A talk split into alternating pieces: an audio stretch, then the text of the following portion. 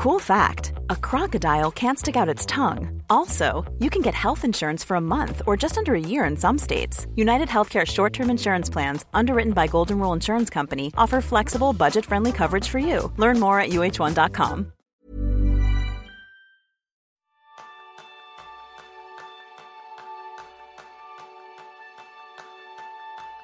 Hoy me gustaría haceros un pequeño spoiler antes de comenzar y es que es la primera vez que vamos a tener a dos invitadas y dos invitadas absolutamente de lujo para cerrar de la mejor manera este año 2021 y sobre todo una cosa, que empecemos con el pie derecho el 2022. Porque en mi caso lo más creativo que sale de mis manos es una lista de tareas que preparo cada día.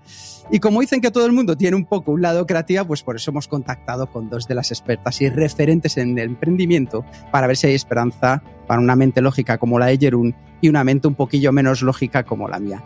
En el programa de esta semana vas a aprender cómo cada persona, cada organización y cada proyecto que vamos a emprender desde la creatividad lo podemos hacer mejor de la mano de Noé Gil y Mina Barrio, parte del estudio creativo Melon Blanc. Noé es mentora, freak de la productividad y planificadora ella ayuda a emprendedores a alinear sus proyectos con sus valores para eh, ponerse en orden, poner foco y simplificar sus negocios para potenciarlos. Y Mina es licenciada en Bellas Artes, fotógrafa de producto y pasa su día a día creando contenido para todo tipo de marcas. Además es una profesora magnífica, a lo Art Attack, de la fotografía, dibujar y el diseño. Bienvenidos a nuevo episodio de Kenzo, el podcast donde descubrirás cómo vivir la efectividad para ser más feliz. Yo soy González, aprendiz en hacer pequeños dibujos mientras hablo por teléfono. Y yo soy Quique Gonzalo, aprendiz en que mis putos planes salgan bien. Esto ya veremos a qué viene. Así que bienvenida, Mina, bienvenida, Noé. Hola. Muchas gracias, hola. Me ha encantado lo de profesor Art Ataque. es que quien no lo sepa, yo por lo menos llevo tres cursos tuyos ya. ¿Qué dice? ¿En serio? yo llevo tres, yo llevo tres. Ostras, qué ilusión, pues no tenía ni idea. sí, sí, sí. O sea, yo en cuanto sacaste el último de Instagram, yo fui de los que fue Early Birds. O sea, que anda, con eso te digo anda. ¿En serio? Otra poca ilusión. ¿Y qué tal? Bueno, a ver, ya te pregunto, ¿qué tal? ¿Te ha gustado? ¿Qué? Honestidad, ¿eh? que no pasa nada. Tú me dices cualquier crítica. A, a, mí la profesora me parece mm, una cosa excepcional, el curso divertidísimo, y yo creo que además el aprendizaje, porque lo he compartido con otras personas que sé que también lo han hecho y me decían lo mismo, que es la capacidad de poderlo llevar al día a día. Y sobre todo una cosa que, mira, voy a aprovechar ahora y la saco ya. No estaba preparado, pero sí quiero saber yo esto. A ver, yo cada vez que os veo a las dos, tanto a Noé como a Mina, siempre os veo con una sonrisa en la cara. Así que contadme, por favor, de dónde proviene esa energía que contagiáis en vuestro día a día. Pues buena pregunta. No sé, Noé, ¿de dónde viene? Es que nosotras somos un poco así teleñecas. Somos como las teleñecas del estudio, en plan, ¡Hola! Siempre súper happy. Siempre estamos felices. Pero, oye, que no quiere decir que estemos siempre en entornos de felicidad o que nuestra vida sea maravillosa y estupenda. claro, totalmente. Sí, que hemos tenido y tenemos nuestros nuestro bajones, sobre todo este 2021 ha venido. Este ha venido muy, bien. ¿Vale? Muy heavy. Sí, sí. Pero la sonrisa, pues al final es que, es que tiene dos posibilidades cuando te despiertas por la mañana, que es una, o sonreír y tirar para adelante y llevarlo lo mejor que puedas y otra, mm, ir a cara perro todo el día y... a ver, que yo, yo tengo mis días de cara perro todo el día, ¿eh? tengo que decir. Lo que pasa es que sí que me pasa que cuando conecto con otras personas muchas veces como que me da un montón de alegría, ¿sabes? ¿Será que soy súper sociable o algo? Pero hay veces, yo estoy aquí en mi casa y a veces como, Dios mío, por ejemplo, hoy que, que, llegaba unos minutos tarde porque tengo goteras, te puedes imaginar mi cara que he tenido yo todo el día. Lo que pasa es que ya con esto con gente es como que se me olvida todo lo demás, ¿sabes? Qué bueno. Pues la verdad es que eso yo creo que es una marca de la casa y luego nos contaréis más de cómo podemos crear esas marcas personales que cada uno tenemos que transmitir en nuestro día a día. Y yo os quiero preguntar una cosa que yo creo que nos vamos a retrotraer algunos recuerdos y es cuando yo digo la palabra creatividad, ¿Cuál es ese primer momento de vuestra infancia que viene a vuestra cabeza? Uf, voy a empezar yo. todo. Sí, porque mm, para mí desde pequeñita siempre me han incentivado mucho mis padres con el, con el tema de la creatividad y siempre lo he asociado con, em, con mm, salir del aburrimiento y luego otra faceta que me, que me enseñaron, sobre todo mi madre, era eh, creatividad para sacar dinero. O sea, de ah, pequeña. y eso además siempre, Marina siempre ha flipado con nuestras historias, pero mi madre, si queríamos algo y queríamos sacar dinero, era en plan, hey, espabilaros e inventaros algo y mm, crear algo para venderlo. Y desde muy pequeñitas a mi hermana y a mí, que mi hermana también forma parte de, de Melon Blanc, pues no, eso es lo que nos inculcó y creo que un poquito de culpa tiene. Qué bueno. Yo en mi caso es que yo creo que, mm, así, bueno, mientras que estaba Noé hablando, claro, lo primero que se me ha venido a la cabeza era en plan todo, ¿vale? Es decir, es que estaba por todos lados, pero quizás es verdad que, que ahora, según iba hablando Noé, yo creo que la culpa es de nuestras madres, en plan, porque son dos personas súper creativas que estaban todo el día haciendo manualidades, todo el día venga, dibuja, toma estas cosas para hacer cosas con las manos, y mm, como que son dos personas que yo creo que se parecen un poco porque son súper resolutivas, eh, son personas MacGyver, ¿sabes? En oh. plan, entonces eso yo creo que es que te lo contagian, porque es como que tú la ves resolviendo cosas de forma que dices tú, pero ¿cómo se le ha ocurrido esto? Y se te va pegando, creo yo. Y es muchas veces no creatividad em, asociada a, lo bonito, a lo creativo, a lo, no, es solucionar y que también, ¿eh? que también. claro, pero, pero para mí la creatividad desde pequeñita ha estado como más asociada a salir adelante, mm, apañárselas y... sí, sí, cualquier problema que surja, resolverlo. ¿Cómo lo resolvemos? Vale, bueno, este es el problema, venga, ¿y ahora qué hacemos con esto? en plan, eso todo el tiempo. O sea, que habéis ido con esa mentalidad a lo largo de vuestra vida y yo me, tengo una pregunta ahora clarísima que me ha surgido. ¿Vuestras madres se, se conocen? No. No. Vale, porque si no implosiona el mundo, lo sabemos, ¿no? O sea, el día que se conozcan ahí ya implosiona. No, no, no. Pues esto yo creo que un día da para un café, ¿eh? Da para un café. Desde luego, vamos, porque son prima hermana, vaya.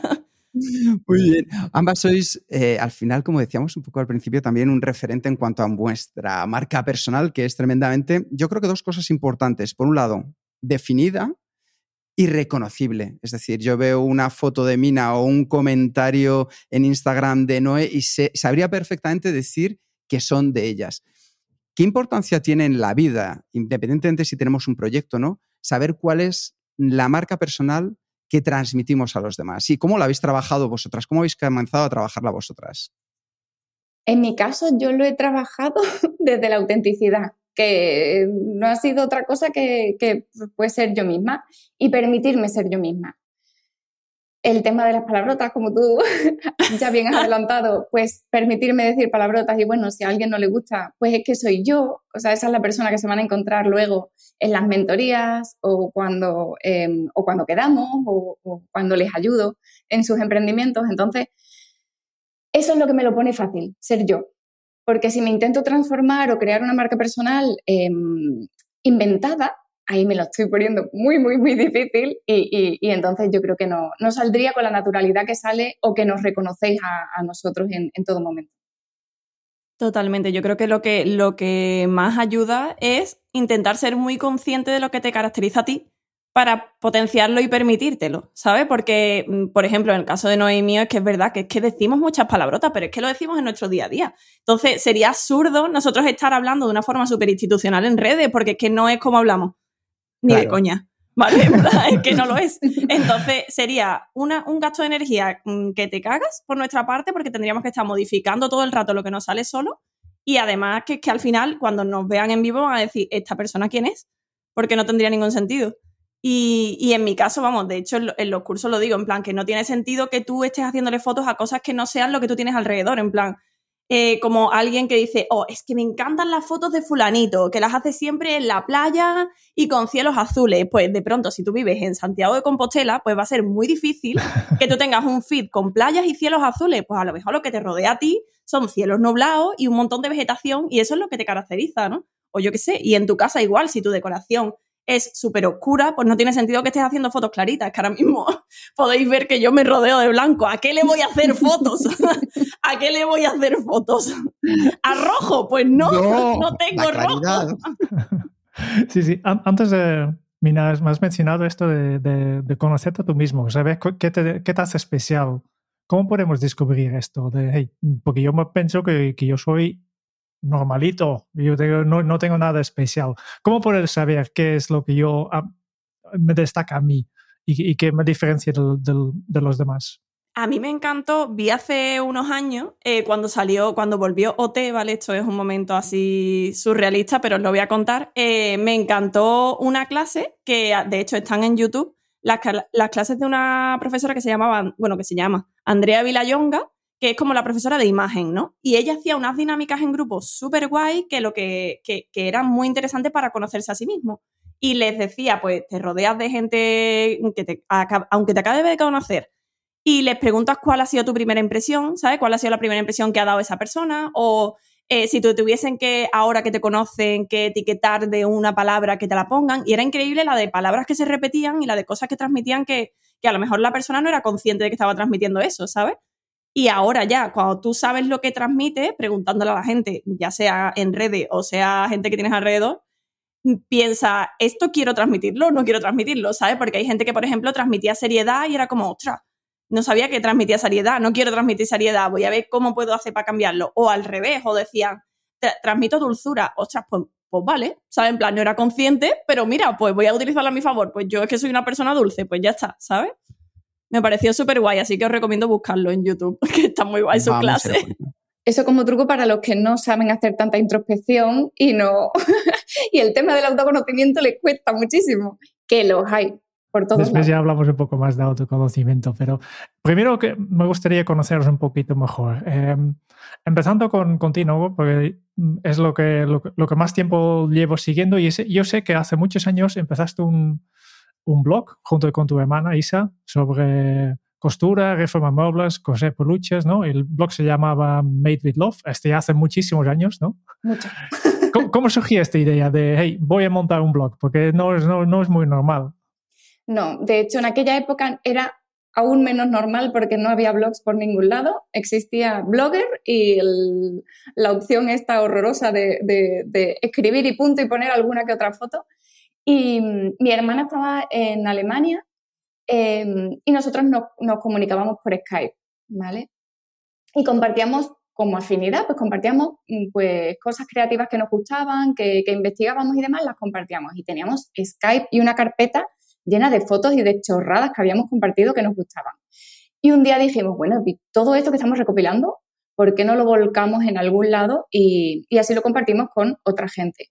Otra gente, en aquella época, otra gente era como algo súper disperso porque mm, no existían las comunidades, los, los, las visitas de los blogs. O sea, era como, bueno, vamos a subirlo aquí a ver qué pasa. ¿Y qué pasó? pues que empezamos a tener visitas y visitas y visitas, nos empezamos a picar nosotras, eso ya se convirtió como un, como un hobby mm, muy divertido que empezamos a perfeccionar y, nada, y tuvimos allí pues un entretenimiento que de repente cuando yo salí de la carrera y empecé mm, a trabajar en plena crisis, pues nos despiden a todos en la empresa en la que estaba y digo, bueno, pues Made with Love, que está ahí, que no tengo nada que perder.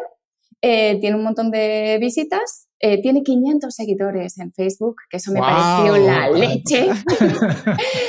Digo, ¿y esto lo puedo convertir en una empresa, no? Puedo, o sea, si, si consigo vender algo, eh, tengo 500 personas que me pueden comprar. Y me parecía la leche. Y así surgió Made with Love como mm, posible empresa, que luego fue una tienda online eh, una tienda física, ya nos liamos la manta a la cabeza y, construimos algo grande. ¿Y este es cuando, cuántos años tenías entonces? Muy pocos, ¿no? 20, 21, 22, algo así. Mm. Y claro, y para este producto, cuando lanzaste la, la, tienda online y la tienda física, necesitabas fotos de producto. Totalmente. ¿Y cómo conociste a Mina entonces? Pues mira, se me da muy mal pedir ayuda. Uh. Sí, y es algo que estoy trabajando. Eh, me creo súper autosuficiente y pedir ayuda está mal, y, ¿vale? O sea, pero estoy trabajando en ello. Y me tuve que ver embarazadísima de mi primera hija con un barrigón gigantesco eh, para, para, para, pedir ayuda, para decir, hey, lo de las fotos aparte se me da fatal, mm, esto ya mm, tiene que hacerlo alguien con, y Marina, sigue tú. a ver, es que en, realidad esto lo hemos contado un millón de veces. Si alguien nos conoce seguramente ya lo sabrá, pero yo es que le escribí porque yo estaba en la carrera y hacía fotos de repostería, porque yo tenía un blog de repostería que nunca prácticamente salió a la luz porque yo era muy perfeccionista y ahora ya lo tengo más trabajado, pero soy un poco menos perfeccionista, pero vamos, lo sigo siendo. Y, básicamente es que le escribí para. Yo, mm, lo que dijo antes no es de que su madre les enseñaba cómo a vender su creatividad, pues yo mm, eso lo he hecho siempre. O sea, yo hacía tartas y vendía tartas y yo estaba en casa de mi madre utilizando un horno de sobremesa eléctrico chunguísimo y yo venga a hacer cosas tremendo. Y entonces yo escribía a Noé para ofrecerle, yo decía, ostras, es que las fotos que hace la gente de, comida son horribles, en plan, yo las hago mucho mejor. yo, yo los veía y decía, tengo muy buen resultado y le escribí a Noé para dar talleres de fotografía de comida en su tienda, porque hacía talleres. Y ella me dijo, mira, no, ya tengo fotógrafos que hacen aquí talleres, lo cual me rompió el corazón un poco, pero fue como, bueno, ¿qué le vamos a hacer? En así en la vida, pero te voy a mandar un email. Y me mandó un email enorme, que yo creo que fue la primera pedida de ayuda de Noé, diciendo, oye, que tus fotos son muy bonitas y yo estoy buscando ayuda para la tienda, no sé qué. Y empezamos las dos a hacer fotos de cosas Digo fotos de cosas porque aquello no eran ni fotos de producto, eran fotos de cosas. Eh, como pudimos y entre las dos. ¿Qué edad tenías tú? Pues. Porque yo era pequeña, pero ella. Claro, pero escúchame, 21 no tenías tú cuando tuviste a Lola. ¿Tú cuánto tuviste cuando estabas embarazada? Bueno, claro, yo 21 cuando salió Cuando empezaste con Mayweather. Claro, cuando ya tenía Yo creo que tenía 21, creo yo, o así. Pues fíjate, algo así, sí, sí, sí. Yo, de hecho, bueno, incluso puede que. Es que no lo sé, no lo sé. Pero 19, 20, 21, por ahí tenía que estar, porque yo estaba entrando en la carrera. O sea que... Era una niña. sí, sí, era, una, era un bebé. Pero llegó, llegó y revolucionó absolutamente todo. Desde el primer día nos vinimos arriba y a nivel creativo ya estábamos pensando, ya, ya era... o sea, nosotros nos veníamos arriba muy fácilmente, también te digo. Es decir, en, cuanto ya unes dos personas en plan que, que, claro, piensa que en realidad yo en mi entorno no tenía nadie que le gustase las mismas cosas. Es decir, que, le, que mirase Pinterest, en plan, ¿quién miraba Pinterest? Nadie. O sea, nadie sabía ni lo que era eso. Entonces, tener gente que tenían las mismas referencias era como, wow, vamos a hacer cosas como las que vemos en Internet, o sea, un poco así esto, es una maravilla. Aquí, de aquí me surgen dos preguntas. Una, por un lado, Mina, ¿qué has estado haciendo durante todo este tiempo para superar ese perfeccionismo y ayudar a salir de manera mucho más natural en tu día a día? Porque ese perfeccionismo yo ahora lo veo y no lo veo. Es decir, veo un trabajo de máxima calidad pero no veo esa, ese perfeccionismo de, que te cortes en cosas. ¿Qué has hecho en ese camino para mejorar? Que, que, eso sigue pasando. Es decir, a lo mejor no lo ves, me alegro de que no lo veas, pero sigue pasando. ahí, ahí está el truco, cuéntanos. No, claro, sigue pasando realmente. O sea, yo sigo siendo súper perfeccionista y lo que más hago es intentar repetirme una y otra vez el mantra que me dice, no, en plan, mejor hecho que perfecto, que me lo dice constantemente porque yo creo que ya es un problema cuando te empieza a bloquear hacer cosas, ¿no? En plan, que no las haces porque puede estar mejor, puede estar mejor, puede estar mejor. Y ahí ya cuando yo detecto que lo importante es ser como muy consciente, en plan, y cuando, mm, cuando empiezas a ver que te estás bloqueando y que estás tardando más de la cuenta en sacar algo, decir, espérate, mm, esto está bien, en plan, está suficientemente bien porque así salimos. También intento como fijarme mucho en gente que hace las cosas y, y las hace mal y no pasa, o sea, mal. mal no, no las hace perfectas, ¿vale? En plan, y las hace y le funciona, ¿sabes? Entonces es como, joder, me estoy limitando yo muchísimo de hacer muchas cosas por no hacerlas perfectas y luego a lo mejor mi bien, mi no está perfecto, es muy, muy, muy, muy, bien para otras personas. Entonces ya es como que me, me relajo un poco. Pero, pero vamos, que es un trabajo work in progress total, vamos. Esto no. Bueno. Oye, pero vemos resultados, que eso es muy positivo. También te digo que cuidadito porque mucha gente me dice, no, hombre, pero tus fotos mm, están muy bonitas, pero no se ven perfectas. Pero mm, yo creo que eso es un, un problema en plan de que no es que no estén perfectas, para mí están perfectas. Pero para mí, la perfección significa que en la foto no parezca que tú lo has colocado. Entonces tienes que colocar cosas un poco menos colocadas. Esta, una frase que digo yo, está demasiado perfecto. Eso es otra forma de perfección total. De hecho, ya es rizar el rizo, ¿sabes? En plan, como no, tiene que parecer casual, ¿sabes? En plan, Así que eso realmente no es que esté solucionado, ese es parte del problema también. pero es maravilloso porque vamos a ir working progress, como decías tú muy bien, Mina. Eso sí, eso sí, mucho, mucho trabajo personal, mucho trabajo personal. En Melon Blanc, que somos cuatro, hay tres de, o sea, mm, dos y medio, porque mi hermana no es tan, tan, tan perfeccionista. Yo no soy nada perfeccionista, yo soy de progreso, acción y tiremos para adelante que, que, nos estamos floqueando. Y Isa Macías y Marina son muy perfeccionistas. Y las reuniones, imaginaros cómo son. O sea, em, ellas están al milímetro bajando un tonito de color, una saturación, un, a mí me ponen de los nervios. Y ya tengo que entrar yo y tengo que empezar, oye, mira, mm, esto, o sea, no veo diferencia entre este tono y este tono, por favor, sigamos. Ese color no ha cambiado, no podemos estar 10 minutos con un color que yo no estoy viendo que cambie. Exactamente, o sea, también hay personas que ayudan un poco a salir del... Sí, eso es verdad, hacerle caso a las personas no perfeccionistas que tengáis cerca. Bien, bien, es un buen consejo. Oye, Noé, y en tu caso, ¿cuál es tu trabajo en progreso para pedir ayuda? Que creo que también es un hábito importante.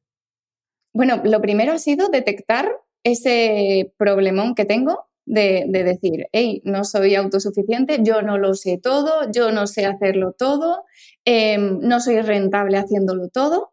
Y partiendo de esa, de esa conciencia, pues eh, atreverme a pedir ayuda y ver que no pasa absolutamente nada y no solo no ver que no pasa absolutamente nada, sino que he descubierto un mundo de decir, Dios, he contratado este año a la primera persona, o sea, en mi, en mi, en mi equipo, que, que, lo he hecho con muchísimo miedo, pero ahora soy la persona más feliz del mundo.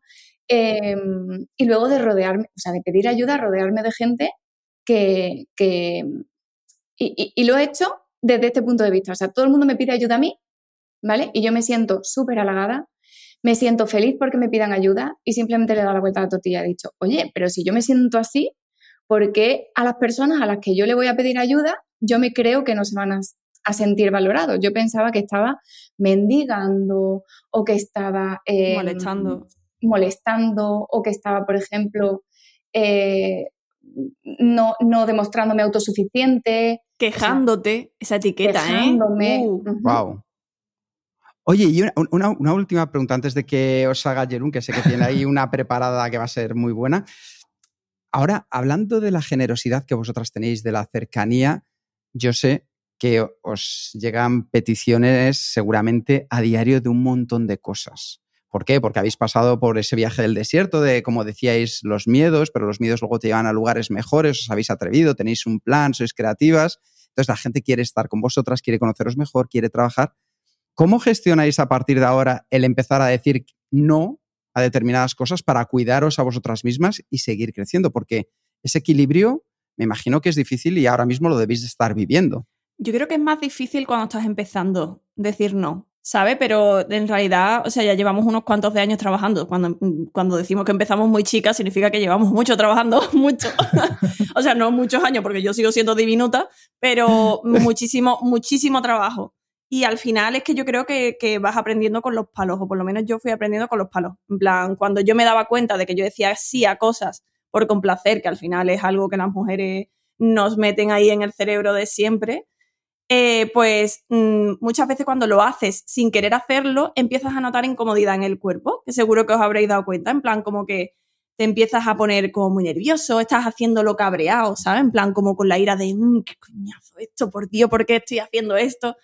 Eh, y cuando tú te das cuenta de que tú no estás cómodo haciéndolo, que no estás haciéndolo de buenas, es cuando te tienes que dar cuenta de, eh, es que he dicho que sí algo que no quiero hacer. Y eso es un problemón. Entonces yo creo que, mm, no sé, yo por lo menos con el trabajo me ha sido más fácil decir que no, con lo personal estoy en ello también. con el trabajo sí que me ha, me ha ido más fácil porque me daba cuenta rápidamente que cuando decía que sí me estaba haciendo daño a mí misma. En plan, es un maltrato que te haces a ti mismo, ¿sabes? Yo a modo de tip He de decir que tengo un mensaje predefinido en mensajes directos, ¿vale? Muy amable, muy simpático, simplemente echando balones fuera y diciendo que, ahora que, agradezco muchísimo mm, esta colaboración, el haber pensado en mí y demás, pero que en este momento mi foco no está en, eh, yo qué sé, mi estrategia de contenido o lo que sea, pues no está puesta en eh, otros canales o lo que sea.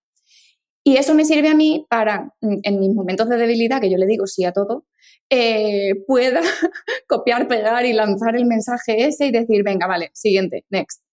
lo más fácil posible, la eficiencia en, decir que no. Estamos muy contentos que no has utilizado esta plantilla para nosotros. ¿eh? Estaba pensando lo mismo.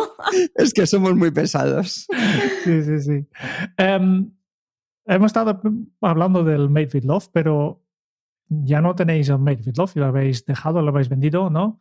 Y ahora formáis parte del estudio Melon Blanc, que, hacéis de todo, incluso, porque si miro la, web va de, diseño gráfico, fotografía, interiorismo, un poco de todo, ¿no? Y me pregunté, ¿cómo ha ido este salto de, de, Made with Love, una tienda física y online de, cosas creativas, a este estudio? Pues es que el estudio surgió a raíz de Made with Love, pero Made with Love éramos eh, yo y mi hermana, y mm, yo seguí con Make With Love años, años después. Pero Marina, que era la fotógrafa de producto de Make With Love, eh, Isa, mi hermana, que era la diseñadora gráfica de Make With Love, e Isa Matías, que fue la que hizo la, la tienda online, ellas se unieron, mientras yo trabajaba en Make With Love, se unieron y crearon Melon Blanc. Sí, ellas empezaron Melon Blanc, ellas tres, y luego me sumé yo a los dos años, ¿no? A bueno, a ver, si yo he sido la que ha empezado esta semilla, yo aquí me puedo unir, ¿verdad? Totalmente. Y la cosa fue que, que Made with Love se vendió porque yo, o sea, mi vida cambió, ya madre de dos niños, mm, no tenía coherencia eh, la vida que había creado, la tienda online, y aparte de coherencia, o sea, no era la vida que quería atada a una tienda física, luego atada a una tienda online, y que también perdí, y esto tengo que decirlo, perdí entusiasmo con ese proyecto. Yo soy, me hice caso y dije, bueno, pues eh, no voy a matar una empresa que está funcionando y que está bien, voy a intentar venderla. Y, la vendí para que otra persona le inyectara mm, buen rollo, le volviera a inyectar pasión y demás, y una chica eh, se, la, se la quedó. Se quedó la empresa para seguir con ella. Me encanta que varias veces ya, ya habéis mencionado esto del feeling, ¿no? De cómo me siento, para decir no a proyectos, para decir, hey, hmm. voy a dejar Made with Love. Es que ese es otro work in progress, ¿eh? El de sentir el cuerpo, que estamos una mijita de conectado, ¿eh? en plan... Aún así, vosotros ya tenéis mucha experiencia, muchas cosas que, que, ya habéis hecho, habéis pues esto pasando por muchas empresas, también de clientes, habéis ayudado un montón. A ver si podéis también ayudar un poco a, nuestros oyentes y a nosotros mismos, ¿no? Eh, si yo pienso, por ejemplo, en, nuestro propio proyecto Kenso, pues nosotros empezamos con una sencilla videollamada para conocernos un poquito y, básicamente hemos continuado hablando y de repente tenemos aquí un, el Kenso, ¿no? No, no, nunca fue algo que hemos estado planificando mucho, ¿no? Simplemente surgió, ¿no? Y yo creo que, hay miles de maneras de, empezar un proyecto, ¿no? Pero si alguien tiene una idea en su cabeza ahora mismo, de, yo me gustaría lanzar una tienda online de, productos de decoración o me gustaría empezar formaciones en efectividad personal, ¿cuál sería un buen primer paso según vuestra experiencia? Yo creo que lo más importante es empezar como ligero, ¿sabes? Esto que dicen de Lean, que yo no sabía que era eso, pero en plan, mm, empezar con lo mínimo, mm, porque hay mucha gente que es muy de acumular, acumular, acumular, acumular conocimientos, acumular eh, cosas, en plan, si voy a hacerle fotos a mi tienda, me tengo que comprar no sé qué cámara y no sé qué objetivo, oh, y el oh. fondo, y unos focos, y no sé qué. No, o sea, empezad con lo mínimo, en plan, si tenéis que hacer fotos con el móvil, os va de sobra pero de sobra, o sea, no compréis cámara, no compréis nada. A no ser que tengáis un móvil extremadamente patata que sea de hace 20 años, entonces sí, pero los móviles que están hechos en los últimos 5 o 6 años, todos hacen buenas fotos. Entonces, sin problema. Y lo mismo con todo, en plan, no gastéis el dinero en una. Yo sé que esto es echarnos tierra sobre nuestro tejado porque estamos siempre echándonos tierra sobre nuestro tejado, pero no gastéis dinero en un diseñador gráfico para empezar o, o gastároslo en uno que esté empezando o que venda plantillas ¿sabes? Buscad la forma más económica de conseguirlo. En plan, ¿necesitáis un branding? Pues comprarlo como plantillas, que hay muchísimos diseñadores que venden plantillas. ¿Necesitáis una tienda online? No compréis, o sea, no paguéis un diseñador web de tienda online si estáis empezando. Coged, ¿cómo se llama esta? Shopify se llama, no, no es que yo soy malísima para estas cosas. Sí, plantillas también. Cualquier mm, sitio barato que te ofrezca todo rápido y fácil, porque si al mes te has cansado y no te gusta, pues es fácil destrozar eso que has creado y dices, vale, esta parte no me gusta, voy a hacerlo de otra manera. Pero si te has gastado muchísimo, es mucho más difícil cambiar de rumbo o modificar cosas. Mm, y ponérselo fácil. O sea, el producto mínimo viable, servicio mínimo viable, eh, sobre todo validar y testear todo con tu entorno, con esos primeros clientes, o sea... Con tu entorno, ojito, ¿eh? O sea, no significa que tengas que preguntarle las cosas a tu padre, que tu padre te diga, pues yo lo veo bonito, porque tu padre no va a tener ni tus valores ni tus gustos, ¿vale? Entonces, cuidado con lo del entorno. tu comunidad, tu... Eso sí, con gente que, que tenga tus valores y que tenga tus gustos y demás, eso sí. Posibles clientes que tengan esas necesidades y demás. Pero sobre todo lo que ha dicho ligero, o sea, es lo mínimo viable para arrancar, para no bloquearse y validar, mejorar, validar, mejorar, validar, mejorar luego con el tiempo. Es que yo necesitaba tu curso, ¿ves, Mina? Como nos teníamos que haber conocido antes. Eh, a ver cómo cuento yo esto sin quedar muy mal delante, pero bueno, yo creo que puede servir para los oyentes de ejemplo. Para el primer vídeo de YouTube Mina, dije, voy a comprar una cámara. Sí, que es muy común, tú no te preocupes. No, no, es que es muy común, yo creo que lo lleva un poco al extremo. Digo, compro una cámara bien, tal. Una vez que tenía la cámara, después de haber hecho un estudio de mercado fetel. Y esa soy yo también, por eso sé que es común. dije, pues ahora una buena lente, ¿no? Pero una lente que coja esta perspectiva. Y ya cuando tenía la cámara y la lente, dije, bueno, pues ahora es el momento de un micrófono que haga que mi voz suene como Los Ángeles. Pero claro, luego vi a gente que ya grababa con dos cámaras, como con dos ángulos. Digo, Buah, esto sería súper pro. Entonces compré una segunda cámara con una segunda lente, pero luego dije, es que además veo que algunos tienen un slider, es decir, como un motor que parece que hay alguien que está grabando. Entonces ya esto ya es lo más.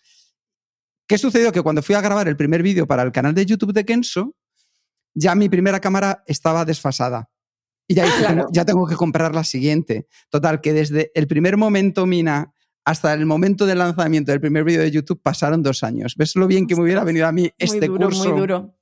Si te, si te, sientes mejor, yo con el primer curso, con el curso Tener un puto plan, mm, estuve bloqueándolo un año porque tenía que grabarse perfecto, tenía que grabarlo con la reflex, me compré el aro de luz, yo tengo gafas, pongo el aro de luz, pongo la cámara, lo pongo todo, mierda, el aro de luz en la gafa. yo quería grabar tanto de noche como de día, pues no se podía grabar porque la luz era siempre diferente. Y al final, ¿sabéis lo que hice? Sin, sin vídeo tengo el vídeo grabado con voz en off y sin vídeo porque tenía que grabar de madrugada, tenía que grabar por la mañana, pero lo tenía que sacar. Y fue dos años, o sea, no, un año bloqueándolo hasta que dije que no, no es, ponte ya. O sea, a tomar por saco el aro de luz, a tomar por saco la cámara de vídeo, la webcam y todo lo que has eh, procrastinado ahí eh, para no ponerte. Y oye, pues ahí está, no es perfecto, pero está, ya, ya van 1.500 personas, 1.500 personas que han hecho el curso con voz en off y no pasa absolutamente nada. No pasa absolutamente nada. Lo he hecho muy bonito, no se me ve la cara, pero las diapositivas son muy bonitas, punto. pero es que yo creo que es que eso es lo importante, que al final, eh, mira que nosotros somos un estudio visual en la mayoría, ¿no? O sea, las tres, Isa, Isa y yo, nos dedicamos a la parte visual principalmente. Y aún así, yo sigo diciendo a todo el mundo en plan, no te obsesiones, es que lo importante es el contenido. Es que no es tan importante, es que cuánta gente seguimos que no tiene unas visuales bonitos. Muchísima gente. Si das lo suficiente en plan de contenido, si es interesante, si estás ayudando, ¿qué más da? O sea, eso es un plus. Eso está guay, irlo perfeccionando poco a poco, eso es maravilloso. Pero no es necesario para nada. O sea, lo necesario es otra cosa. ¿Cuál es? ¿Cuál es? Cuéntanos qué es lo pues, necesario. Yo creo que eh, aportar, ¿no? En plan, ayudar, aportar. O sea, cuando dices lo de contenido de valor, contenido de valor es un palabra, pero la realidad es que estás interesando a alguien o divirtiendo a alguien o enseñándole, ¿no? En plan, algo le estás haciendo. Porque si no, no te seguiría. Y si no, no seguiríamos cuentas de memes, ¿sabes? Si lo importante fuese lo bonito. Porque los memes son horrorosos, pero te harta de reír. Pero divierten. Divierte. o, o hay muchos divulgadores que tienen unas visuales pues, feas pero es que da mucho contenido y a ti te interesa y tú le sigues. When you're ready to pop the question, the last thing you want to do is second guess the ring. At BlueNile.com, you can design a one-of-a-kind ring with the ease and convenience of shopping online. Choose your diamond and setting. When you find the one, you'll get it delivered right to your door. Go to Bluenile.com and use promo code LISTEN to get $50 off your purchase of $500 or more. That's code LISTEN at Bluenile.com for $50 off your purchase. Bluenile.com code LISTEN. Ever catch yourself eating the same flavorless dinner three days in a row? Dreaming of something better? Well, HelloFresh is your guilt free dream come true, baby. It's me, Kiki Palmer. Let's wake up those taste buds with hot, juicy pecan crusted chicken or garlic butter shrimp scampi. Mm.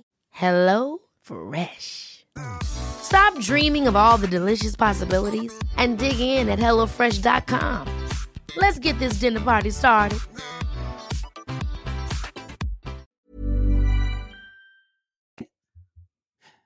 Y para esa gente que se está preguntando ahora mismo, wow, o sea, no necesito reflex, no necesito nada nuevo, necesito ponerme en marcha, que es lo que me están contando Noé y Mina. ¿Cuál es la primera pregunta que se podrían hacer que de verdad las ayudara a entender o nos ayudara a entender si de verdad me lanzo a este mundo de emprender, de lanzar este proyecto, incluso a nivel personal? ¿Cuál creéis que sería esa primera pregunta para hacerse? ¿Qué tengo que perder? Mm. O sea, ¿qué, Yo qué- qué incluso pasa? lo, lo subiría a no es necesario ni perder. O sea, es que puedes probar.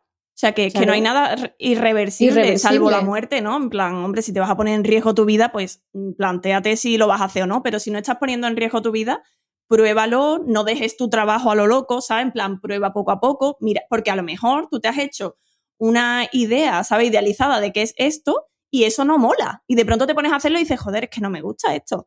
Es que me aburro o es que estoy harta de hacer factura y me paso el día haciendo factura. O yo qué sé, o a lo mejor mm, pierdes la motivación, ¿sabes? Que eso también pasa. Y es más, incluso cuando te gusta un trabajo y cuando te ha encantado y has levantado un proyecto súper guay, también puedes perder la motivación porque somos seres súper curiosos y, estamos constantemente apre- aprendiendo. Cuando ya le has pillado el truco a algo, muchas veces ya no es un reto y es como, pues ya me aburrí un poco de esto, la verdad. Es lo que me pasó a mí con Made with Love. Confesiones. Y por tanto, si, si lo único que tenemos que hacer es un experimento, ¿implica esto que todo el mundo puede ser un emprendedor? Pues claro, yo creo que sí, a no ser que seas alguien a quien no lo quiere en su vida, pues si no lo quiere en su vida, ¿para qué vas a hacerlo? Pues no, ¿no? Si al final lo que tienes que hacer es ser feliz, ¿no? O intentar hacer cosas que te gusten y te diviertan, pues si no te divierte emprender, pues no lo hagas. Pero si te apetece y quieres probarlo, pues pruébalo. Y aparte hay también etapas. A lo mejor una persona que ahora mismo está pensando que no, uy, jamás. Yo era de las que de pequeña decía, yo quiero trabajar para alguien. Eh, yo, y me imaginaba, o sea, en mi cabeza no cabía. Mi padre tenía un bar y yo decía, ¡buah! ¡Qué horror tener un negocio propio! Esto es lo peor que hay. Eh, quiero trabajar para alguien y despreocuparme, ir monísima siempre al trabajo. Anda, hombre. Ahora mírame. O sea, no podría salir de aquí. El emprendimiento es lo mejor que hay. Ir O- monísima al trabajo, realidad, en pijama haciendo por debajo la videollamada, ¿no? Así es, así es. Sí, sí. Ya, ya hemos hablado de muchos, muchos temas de eh, ahorradores e emprendedores.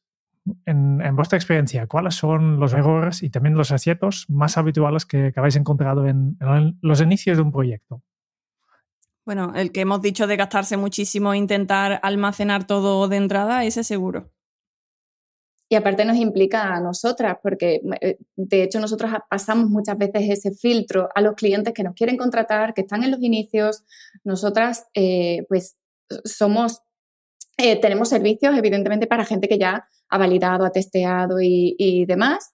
Eh, y, y- y nosotros muchas veces, pues, pasamos ese filtro de conciencia de decir, hey, Que no, que aunque tu padre sea rico, no te gastes aquí el dinero. En plan, inviértelo en otra cosa. En plan, no. Eso es constante, o sea, es constante porque es como, mm, es que no merece la pena. O sea, no sé que tengas ya una experiencia emprendiendo que te cagas y estás arrancando un proyecto después de haber hecho no sé cuántos y quieres hacerlo así esta vez, vale. Pero si es la primera vez que emprende, es que es mucho más importante gastarte el- ese dinero en miles de otras cosas. Como O sea, un buen en esa base de negocio. Sí, sí, en una base de negocio estable, en, en poner en orden todo aquello que quieres eh, montar, en, en esa validación. Como en una mentora, tiempo. mira, eso, en eso sí me gastaría yo el dinero de, de inicio y no es porque esté aquí, no es, sino porque es mucho más fácil eh, alguien que ha resuelto ya miles de problemas que te vas a encontrar que te lo diga que estar pegándote de torta durante seis años y luego ya aprenderlo muchas cosas y decir, vale, ya sé cómo se emprende. O sea, Pero eso no es lo que le hace ilusión a la gente. A la gente Lo que le hace ilusión cuando quiere emprender es, uno, irse a IKEA y montarse su, su, ambiente bonito, su escritorio y su entorno y tenerlo buenísimo. Y tener también su entorno digital buenísimo, ya dices sesión de fotos, Instagram y tal. Y todavía no tienen los servicios bien establecidos, no tienen bien aterrizados toda su fase de negocio, no tienen hecho un Excel con su previsión de ventas, su colchón, lo que necesitan, cuánto quieren ganar. O sea, esa parte que es fea, no la quieren hacer. Totalmente, todavía es que es real, o sea, es que hay gente que nos escribe y todavía no saben bien lo que van a vender, pero quieren un logo y es como, pero ¿para qué quieres un logo? En plan, si un logo no sirve para nada, en plan, es que ya no sirve, o sea. Efectivamente. Y, para, empresas que ya están un poco más, más maduras, ¿no? Eh, entonces, el tema cambia un poco de, arrancar, sino de, de, crecer, ¿no? Y, y, mi pregunta para vosotros, que vosotros lo domináis hasta la perfección, ¿no? ¿Cómo podemos conseguir visibilidad por un lado, y por otro lado, ¿cómo podemos convertir estos likes en ventas? Vale, lo de la conversión, lo de la conversión está claro que requiere de tiempo y, de, y, también responde a, la primera pregunta que es, hay que currárselo y hay que establecer relaciones profesionales y hay que estar comunicando. Hay que hacer vínculos, es que es eso, es básicamente Como en la vida normal y corriente, te sale fuera de, las redes sociales, te sale fuera de Instagram y tú te tienes que ir al, restaurante a reunirte, al bar, a hacer relaciones, a conocer a, a la gente de tu barrio y lo que sea por conseguir ventas. Porque esa conversión, ese vínculo solo se va, a, o sea, la tasa va a aumentar cuando realmente conoces, cuando tienes un, cariño a esa persona, cuando confías en esa persona, o sea, todos esos vínculos hay que crearlos antes de venderle algo a puerta fría. Entonces, las relaciones personales, ya sean en entornos digitales o en entornos reales, tienen que existir. Es que es real, o sea, es que hay que crear conversaciones, hay que hablar con la gente, o sea, es que hay mucha gente que dice en plan, es que claro, no vendo nada, y luego por otro lado estás diciendo, me dan una pereza los mensajes que no me gusta nada responderlos, pues, mmm, chiquillo, pues es que esas personas, que se me caen las cosas y toda la emoción, es que esas personas que te están escribiendo son personas a las que tú le quieres vender, ¿no? Es decir, si no te interesan esas personas, si no les quieres ayudar, no les vas a vender nada, porque ellos te van a comprar solo si les estás ayudando en algo, si estás supliendo algo que quieren un tip práctico, un tip práctico, ¿vale? Algo concreto os voy a explicar. El otro día hice una encuesta en Melon, en Instagram de Melon, hice una encuesta. Eh, tenía un lanzamiento de un, de un producto, de un servicio que, estoy sacando, un, producto, y simplemente pregunté, eh, ¿queréis que os avise el día del lanzamiento? 120 personas o así le dieron así, ¿vale? Y otras 4 o 5 le dieron a no, ¿vale?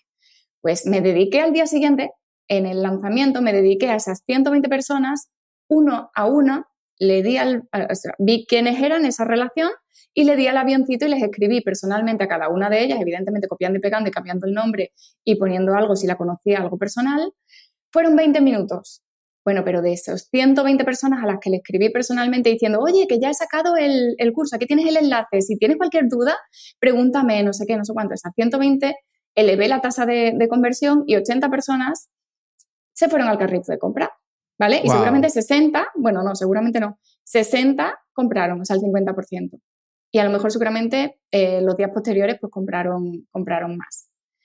Esfuerzo, o sea, esfuerzo, eh, relaciones, mm, currárselo, eh, como en la vida real. Sí, es que es así, es que al final es, estás creando relaciones normales, como, como con cualquier persona. Entonces, si tú quieres tener una buena relación con esa persona y que se acuerde de ti cuando vaya a comprar unas botas, me lo invento, ¿vale? Pues a lo mejor tendrías que tener una relación real con esa persona y responderle y saber quién es y esas cosas.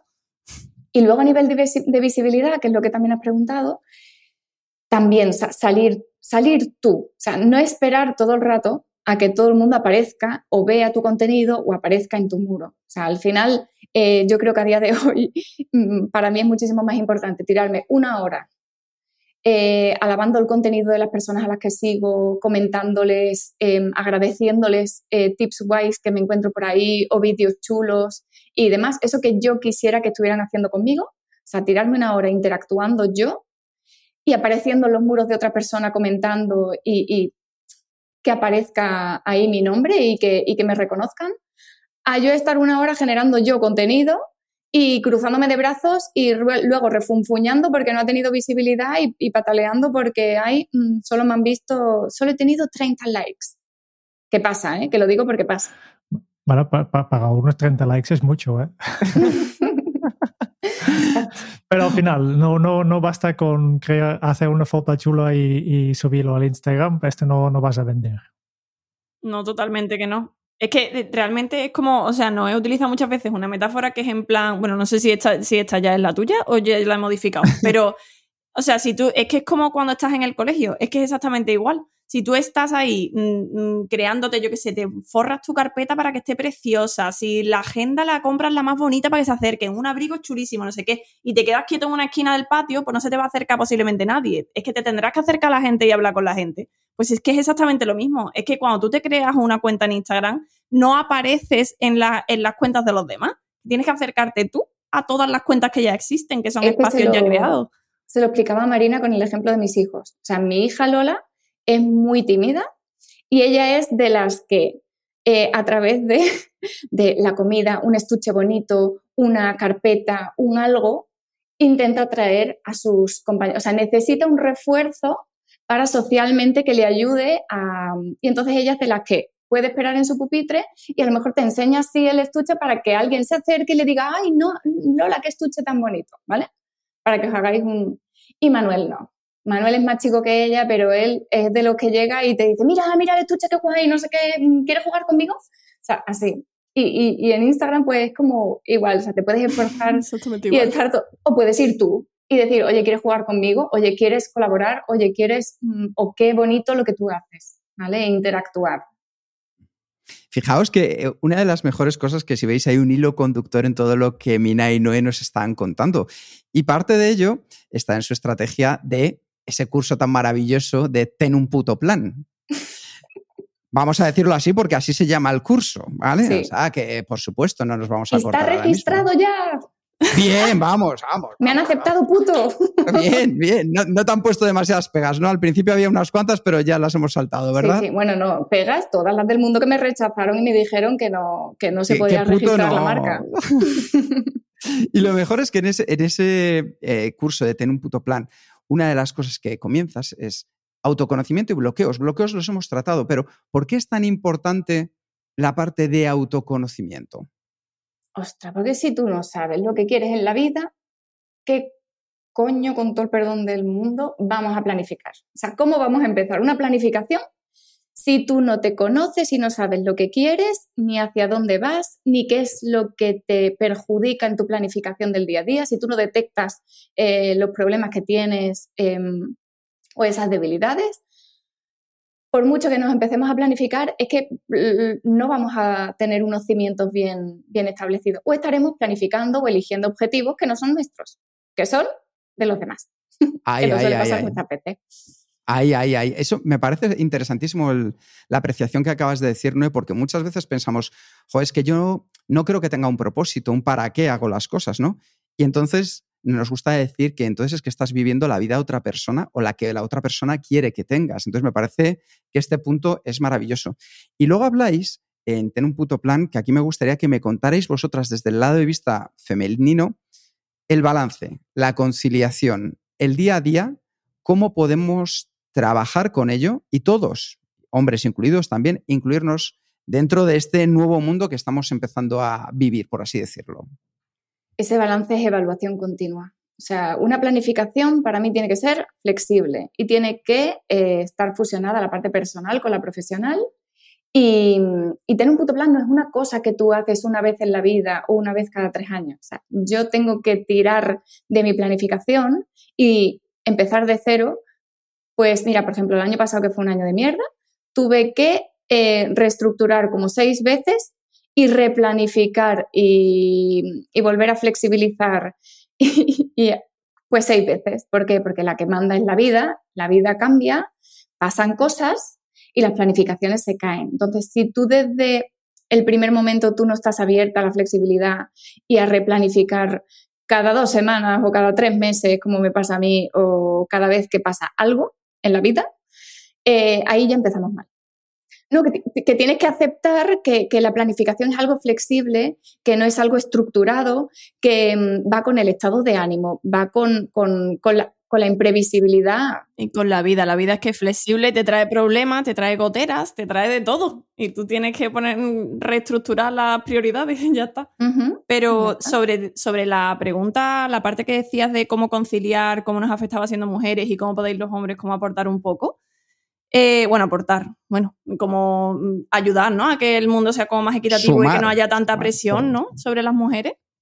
Yo creo que, que es importante como intentar ser conscientes de que siempre, por como nos han socializado, nosotras vamos a tener más presión, aunque lo estéis haciendo bien en casa. Es decir, por ejemplo, eh, nosotros en casa lo que hacemos es que eh, escribimos todas las tareas que hay, le damos una puntuación de cómo de difícil creemos que son y las repartimos a partes iguales. Aún así, yo tengo más presión, aunque estén exactamente igual repartidas. ¿Por qué? Porque a mí, como me han socializado, como me han enseñado desde pequeña, es a estar pendiente de dónde está todo, de que todo esté ordenado, de que si hay algo, eh, habrá hecho esta cosa la otra persona, que eso es algo que yo misma tengo que quitarme. es decir, yo no tengo que estar pendiente de lo que ha hecho la otra persona, ¿vale? Pero me han enseñado a hacer eso, entonces es difícil quitárselo. Y por el otro, y vamos, de hecho esto se llama carga mental, que no sé si, si estáis familiarizados, pero la carga mental en las mujeres es muy heavy y es una de las mayores causas de la ansiedad que tienen muchísimas mujeres.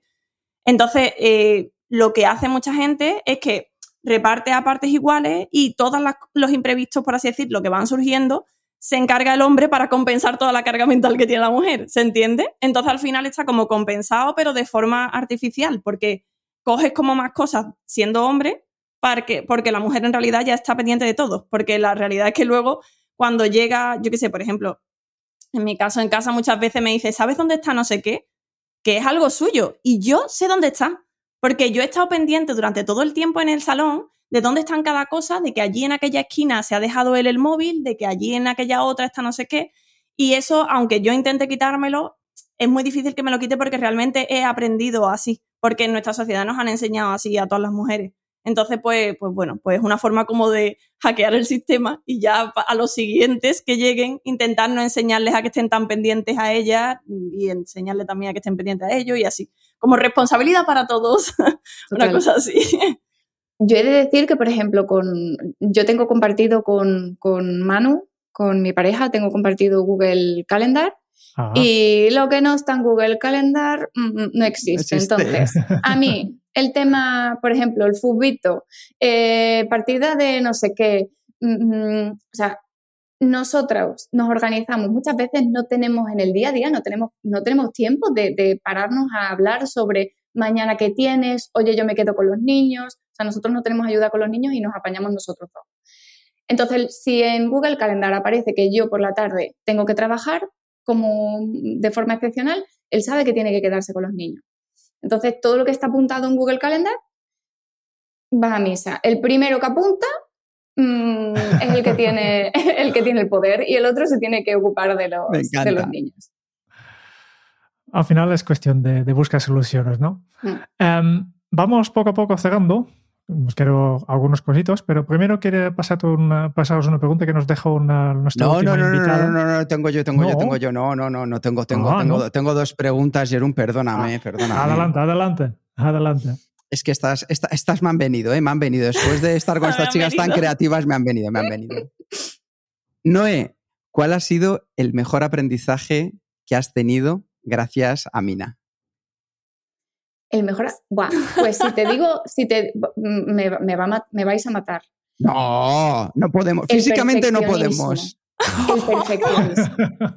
Esa vueltecita de tuerca, eh, tanto, o sea, sí, o sea, yo, yo que no soy perfeccionista, valoro infinitamente esa vueltecita de tuerca que le dan a todo y que ella mm, vuelve a revisar, eh, yo eso lo necesito. O sea, a mí eso me suma, me, me, la admiro, o sea, admiro profundamente que, que, no se conforme con, ah, esto ya está hecho, vamos que nos vamos.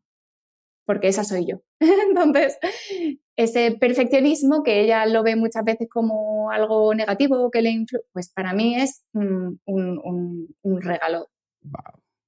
Mina, ¿te toca a ti? Me toca a mí, ¿no? Pues yo creo que, o sea, bueno, no lo, no lo creo. O sea, es que de Noé he aprendido millones de cosas y podría estar aquí mmm, diciendo miles de cosas porque ella es mortal, ella va, ella, ella parece que no, pero es una persona hiper sabia que en realidad debería tener el pelo blanco hasta el culo y un bastón así. O sea, así debería ir por la vida.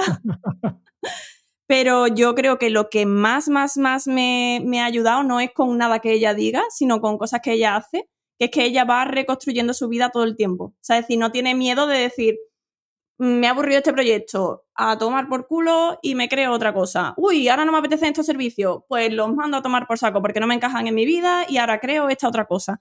Y así constantemente. Y en realidad es una, como una super inspiración de, de decir, hostia, es que realmente yo puedo reconstruir la vida que me viene bien a mí cada día. En plan, yo cada día, hoy mismo podría decir, vale, espérate, de la vida que tengo ahora mismo, ¿me gusta lo que tengo? ¿No me gusta? ¿Estoy siendo feliz? ¿No estoy siendo feliz? Es que puedo mandar todo a tomar por culo y crear cosas que sí me hagan felices, ¿sabes? Pues eso como que ella es la máster de eso, de wow. tirar cosas y, y, crear cosas. En plan, es como que ella la evolución que, que va haciendo constantemente es como, en plan, la gente como que renueva las cosas que hace en su vida cada siete años así, ¿no? Pues ella lo hace cada siete días, en plan, en plan, cada siete días dice, esto me encaja, no me encaja, vale, pues esto lo quito, esto lo añado, esto lo quito, esto lo añado. Y entonces vas viendo cómo va evolucionando constantemente para ser cada día más feliz, ¿sabes? Yo he tenido, yo he tenido siempre un problema con, con eso hasta que hice un poco de autoconocimiento porque para mí eso era algo negativo. Eh, la tendencia al cambio, eh, de hecho, tengo una frase en, en Ten un puto plan que es, se me ha podido tachar, o yo misma me he puesto la etiqueta de caprichosa, ¿vale? De hago lo que quiero cuando me sale de ahí, cojo cambio y a tomar por saco, ¿vale? Y de dispersa, de caprichosa, o sea, siempre me he puesto etiquetas negativas, hasta que vi que, que, que no, que simplemente yo lo que quiero es ser lo más feliz que pueda en el momento concreto, y entonces si eso implica evolución o cambios o desarrollo, pues eh, me pongo a ello. Ya está. Y cambiar eso, uff, me quito una presión del, pecho porque es que mmm, casi, casi siempre conectas con, con, eso, con lo negativo, con, vaya, tía caprichosa, vaya... mm, Es que es fuerte, o sea, es que eh, ella se dice caprichosa y yo lo que veo es una valentía que te cagas de ser consciente y de analizar de verdad si las cosas que estás haciendo te están ayudando en tu vida o no. ¿Sabes? Si te están siendo útiles. Porque hay cosas que a lo mejor hace siete años te eran útiles o hace siete días en el caso de Noé y ahora no, ¿sabes?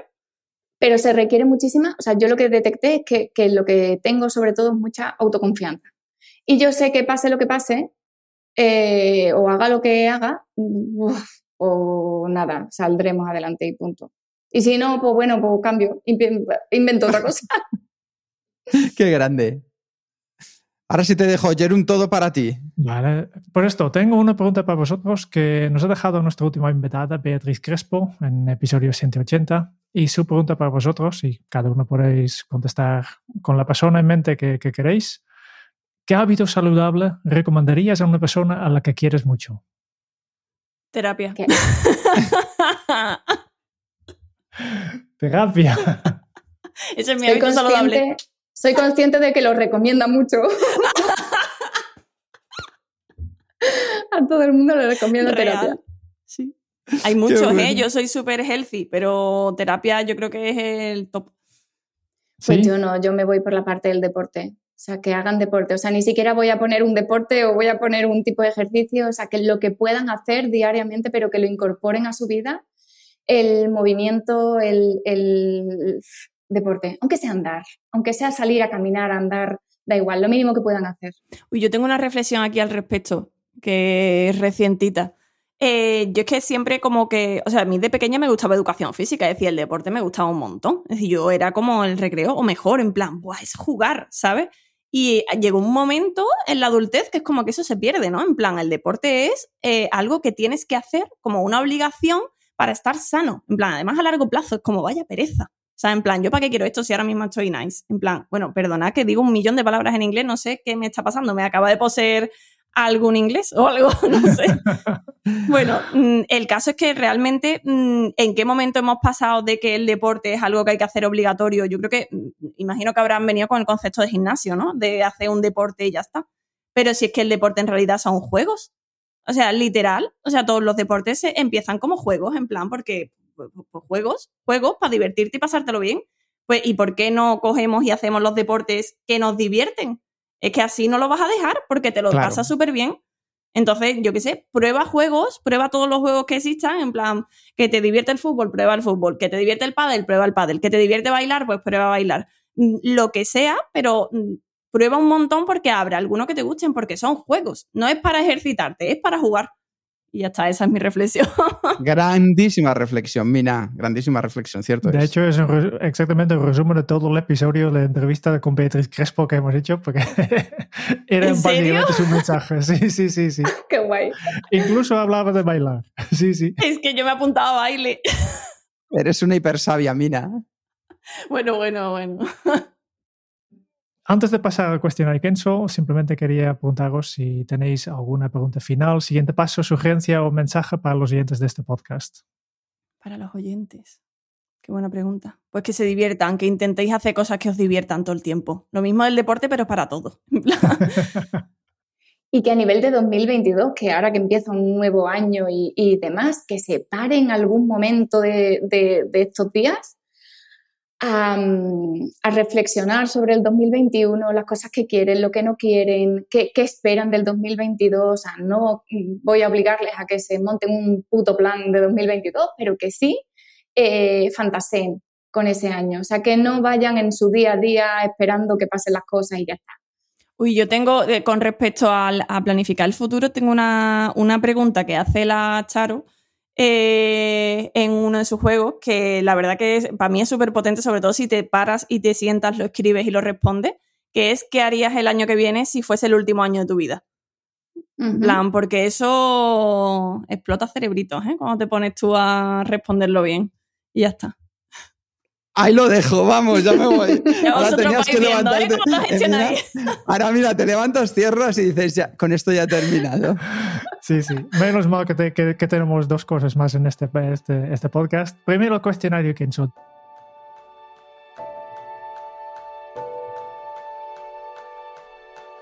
Diez preguntas rápidas que hacemos a todos nuestros en- entrevistados y obviamente a vosotros también.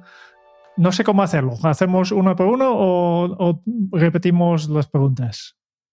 ¿Qué piensas, Kike? Bueno, vamos a hacer, yo creo que vamos a hacer una por una, que se peleen entre ellas quién quiere ser la primera, porque las veo ávidas de ganas, pero lo hacemos del tirón una por una, sí. Marina, empieza Venga, tú. ¿yo? La madre que te parió. No me va a dejar tiempo a pensar. Si tú eres más rápida que yo. No creo, no creo. Porque hasta ahora en esta entrevista, eh, Mina, tú has contestado bastante rápido también. ¿Ah, sí? Sí. Pronto, vamos allá. Si tuvieras que compartir un solo aprendizaje de todo lo que has vivido hasta ahora, ¿cuál sería? Yo, chicos, no, eh, pedir ayuda. En plan, pide ayuda porque te, te acerca a la gente que tienes alrededor. No te aleja. ¿Cómo se titularía tu biografía? Mi biografía, montaña rusa. ¿Y cuál es el libro que más has regalado? Pues mira, el que más he regalado. mm, sí, es que no es uno concreto, pero siempre regalo libros feministas. Entonces diría Morder la manzana de Leticia Dolera, que está muy bien así de inicio. De inicio, vale. ¿A quién te gustaría o te hubiera gustado conocer? ¿A quién me hubiera gustado conocer? Ostras, esta es muy difícil. Esta no lo sé, pasa palabra. Me la voy pensando. Vale, ya se me ha ocurrido a alguien, a Oprah. Es que esa persona habla con gente tan sabia que tiene que saber muchísimo de la vida. Venga, seguí, seguí. ¿Cuál era la siguiente? ¿Qué canción pones a todo volumen para subir el ánimo? Eh, pues mira, ahora mismo es que estoy a tope con Rigoberta Bandini. O sea, cualquiera de Rigoberta me pongo a topísimo yo en el baño ahí, ¡eh!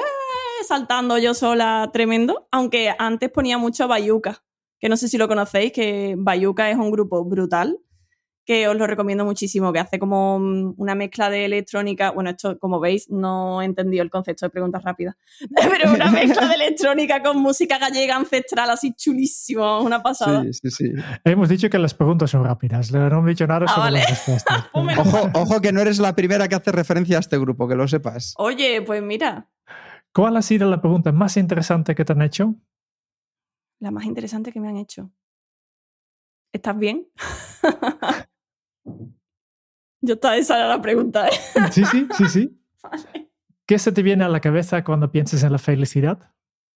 ¿Qué se me viene? Pues, a ver, a- automáticamente se me ha venido Work in Progress otra vez, en plan como poco a poco. ¿Qué película volverías a ver cada año? Harry Potter. Es que a mí me transmite, yo soy generación Harry Potter total, entonces a mí me retrotrae a la felicidad de la infancia. oh. Y si tuvieras que dejar un mensaje en una cápsula para tu yo del futuro, ¿qué le dirías? ¿Qué le diría? Qué buena pregunta. No lo había pensado, la verdad. No tengo ni idea ahora mismo. es que, claro, no le puedes preguntar nada porque es una cápsula que ya lo leerá. Sí. En plan, pues nada, espero que estés bien. Mm, yo qué sé, no vea cómo está este año, madre mía, lo estoy pasando regulinchi. Imagino que ahora en el futuro esto ya ni te acordarás, así, ¿no? No sé. Genial. Y la última pregunta ya. ¿Qué le preguntarías al próximo invitado o la próxima invitada? Pues que cómo está, pero de verdad. Me encanta. Vale, no, eh, estás por ir a preparar un poquito. Tienes un, un beneficio aquí, pero por tanto esperamos mejores respuestas también, ¿eh? de más calidad. Oh. La madre que lo parió ahora a este. No, no quiero decir que las respuestas de Mina no eran de calidad, ¿eh? No, No, no, no así, no te preocupes, pero ahora nada. sí. Vamos allá. Si tuvieras que compartir un solo aprendizaje de todo lo que has bebido hasta ahora, ¿cuál sería? Uf, que, que, que- que nos atrevamos, que, que me atreva, que no pasa absolutamente nada. Pasan muchas cosas, pero guays. ¿Cómo se titularía tu biografía? Cambio y evolución constante. ¿Y cuál es el libro que más has regalado? Em, el de Glennon Doyle, de Indomable, que ya lo he regalado dos veces.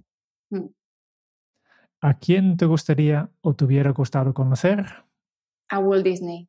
Eso lo tengo clarísimo. Ah. ¿Qué canción pones a todo volumen para subir el ánimo? Eh, es que vais a reír, pero es que yo soy eh, camarón. Lo sabía. O sea, yo soy de flamenco intenso y puro. Digo, ya hace flamenquito esto. Sí, Y me lo pongo hasta para correo, o sea que. Ojo. mm, ¿Al- ¿Alguna canción en concreto? uf, Desde como el agua hasta todo lo que me salte, o sea. Es que puedo decir de. O sea, no, no creo que conozcáis nada de lo que escucho. ¿Cómo? Pero, pero, pero, pero, pero, eh, la Oh. leyenda del tiempo, vas a estar- ¿con quién te crees que estás hablando, pequeña? ¡Ojo! ¡Ojo! Que nos dedicamos a esto, pero podríamos haber sido guionistas musicales. Ah, me encanta. Sí, sí, Jerún y yo cada mes tenemos un lanzamiento que hacemos que es que nos preguntamos cuál ha sido la mejor canción que hemos escuchado durante este mes. Me O sea que mm, sí, sí, sí, sí. Qué nos vamos guay. compartiendo. Oye, escuchadme, ¿para cuándo una playlist de esas mejores canciones que habéis escuchado? Tenemos 200 listas en Spotify, Mina. O sea que luego te paso el mía. enlace y elige- Vale, eliges lo que quiero. quieras. Muy bien. Sí, sí, sí. Acabo de desactivar la lista de Navidad ¿eh? para volver ya a la música más, más normal. Vale, Noé, ¿qué se te viene a la cabeza cuando piensas en la felicidad? Wow, libertad. Para mí es libertad. ¿Cuál ha sido la pregunta más interesante que te han hecho? Ah, ahora mismo diría, ¿necesitas ayuda? Para ponérmelo fácil a mí a la hora de pedirla. Oye, combinan muy buen estas las dos preguntas. Oye, ¿estás bien? ¿Necesitas ayuda? ¿Necesitas ayuda? Sí. Mezclan muy bien las dos juntas. Se ¿eh? nos ha visto un poquito necesitadas en este. Es que sí. se nos ve el plumero de que, no, de que no pedimos ayuda ni para atrás las dos. Es que es un trabajo que tenemos las dos ahí un poco... Bueno, estamos en ello, estamos en ello. Estamos work in progress, work in progress. Muy bien. ¿Qué película volveríais a ver cada año? Encanto. Que ayer, no, ayer, antes de ayer, la vi por primera vez y en el mismo día la vi dos veces. Y me falta verla una tercera con una libreta en la mano, porque me ha encantado. Ah, Marina, apúntatelo. Me lo estoy apuntando, estoy cogiendo el cuaderno. Ahora mismo. De Disney, la de Disney, ¿verdad? La de Disney, sí, me ha flipado. Si tuvieras que dejar un mensaje en una cápsula para tu yo del futuro, ¿qué le dirías? Que confíe y que suelte el control. Tuyo del futuro ya lo habrás soltado, hombre. y al final, eh, ¿qué le preguntarías al próximo invitado eh, de este podcast? ¿Qué le preguntaría? O sea, no me la he preparado, me cago en la más. Mm, le preguntaría que qué, qué plan tiene para el año que viene. Ay, tengo una pregunta muy buena, pero claro, esto es una extra. Vale, ponemos una Claro. extra. ¿Qué, ¿Cuál ha sido tu mayor aprendizaje en tu última crisis? Mm, vale. Yo aquí poniendo. De la próxima, el de la próxima va a flipar, en plan, porque yo tengo No, tres, no, en no. plan, ¿esto? Va- vamos a empezar y le vamos a decir, hola, vamos a decir, eh, va a ser, ¿estás bien? ¿Necesitas ayuda? ¿Cómo estás? Pero de verdad, dime cuál ha sido tu mayor aprendizaje en la última crisis y qué plan tienes para 2022. O sea, yo creo que con esto ya nos habéis hecho la entrevista entera. Sí, sí. Gracias. Muy bien. Oh. Solo nos queda una cosa más que nos ha costado esta vez porque sois dos y habéis hablado mucho, pero nosotros tenemos como costumbre mientras hacemos entrevistas estamos tomando notas, no, no lo habéis visto porque, pero aquí estamos escribiendo y el último que hacemos en cada episodio es compartir estas notas con los oyentes y obviamente también con vosotras. Esta es una historia sobre mujeres y vivida a través de mujeres. De cómo un día Noé, embarazadísima de su primera hija Lola, pidió ayuda a través de un correo y rompió un bloqueo de mina con la perfección por la fotografía. Todo para revolucionar el mundo a nivel creativo. Noé y Mina, dos teleñecas llenas de energía, de felicidad, aun cuando haya bajones heavies en la vida. Porque cuando te despiertas por la mañana tienes dos alternativas. O te levantas a cara de perro o pones una sonrisa a la vida y conectas con las personas. Y esta historia también va de madres. La de Noé, que le asoció la creatividad a salir del aburrimiento y a sacar dinero. Y la de Mina, que estaba todo el día haciendo manualidades y ahora esa mentalidad art tac tac la lleva consigo, el solucionar, el ir, el resolver. Con ellas hemos emprendido a emprender. Noé nos ha enseñado cómo permitirnos a ser nosotros mismos para nuestra marca personal, salir de manera natural. Y Mina, a ser muy conscientes de lo que nos define a cada uno de nosotros, a potenciarlo y permitírnoslo. Rodearnos de gente y preguntarles cuál ha sido su primera impresión y qué etiquetas nos pondrían es un buen ejemplo que podemos poner en práctica. Y empieza tu proyecto de manera ligera, con lo mínimo, y valida el producto mínimo viable lo antes posible para testear con tu entorno ese contenido de valor que vas a dar. Pregúntate, ¿qué tienes que perder? Pruébalo. Y crecer, cuando vayas adelante, requiere tiempo y eso hay que currárselo, comunicando, estableciendo relaciones, porque este vínculo es necesario para la conversión. Sal del yo para centrarse en el tú. Y si tú no sabes qué quieres en la vida, difícilmente te vas a poder planificar. Una planificación nos han enseñado debe ser flexible para permitir un balance a todos los niveles y descargar la carga mental.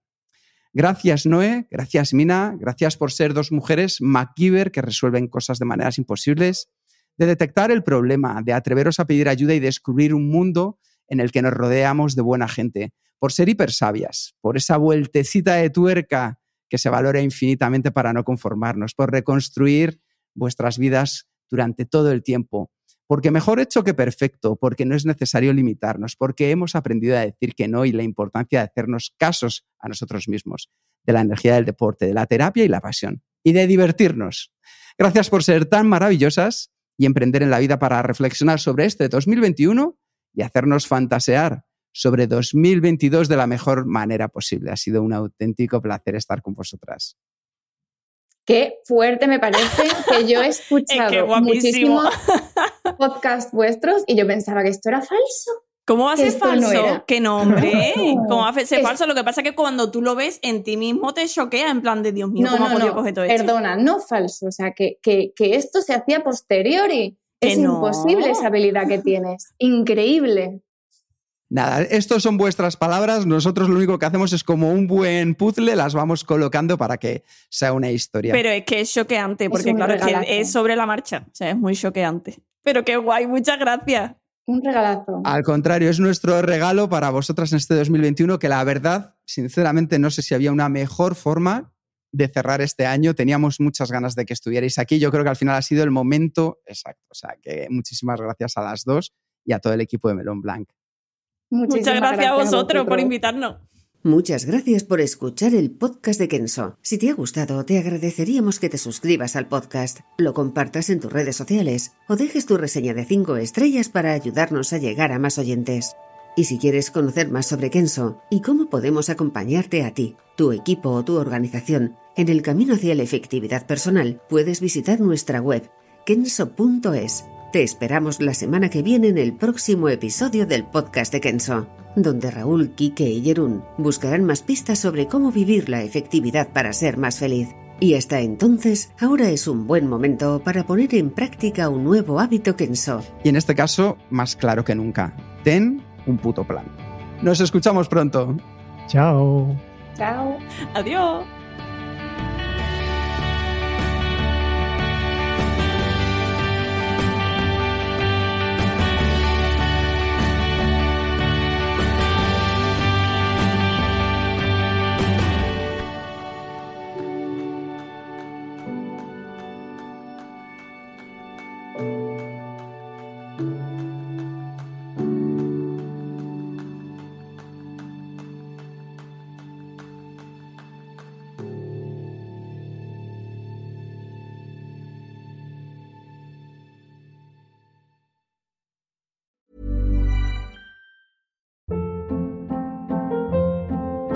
Hold up. What was that? Boring. No flavor. That was as bad as those leftovers you ate all week. Kiki Palmer here, and it's time to say hello to something fresh and guilt-free. Hello Fresh. Jazz up dinner with pecan-crusted chicken or garlic butter shrimp scampi. Now that's music to my mouth. Hello Fresh. Let's get this dinner party started. Discover all the delicious possibilities at hellofresh.com.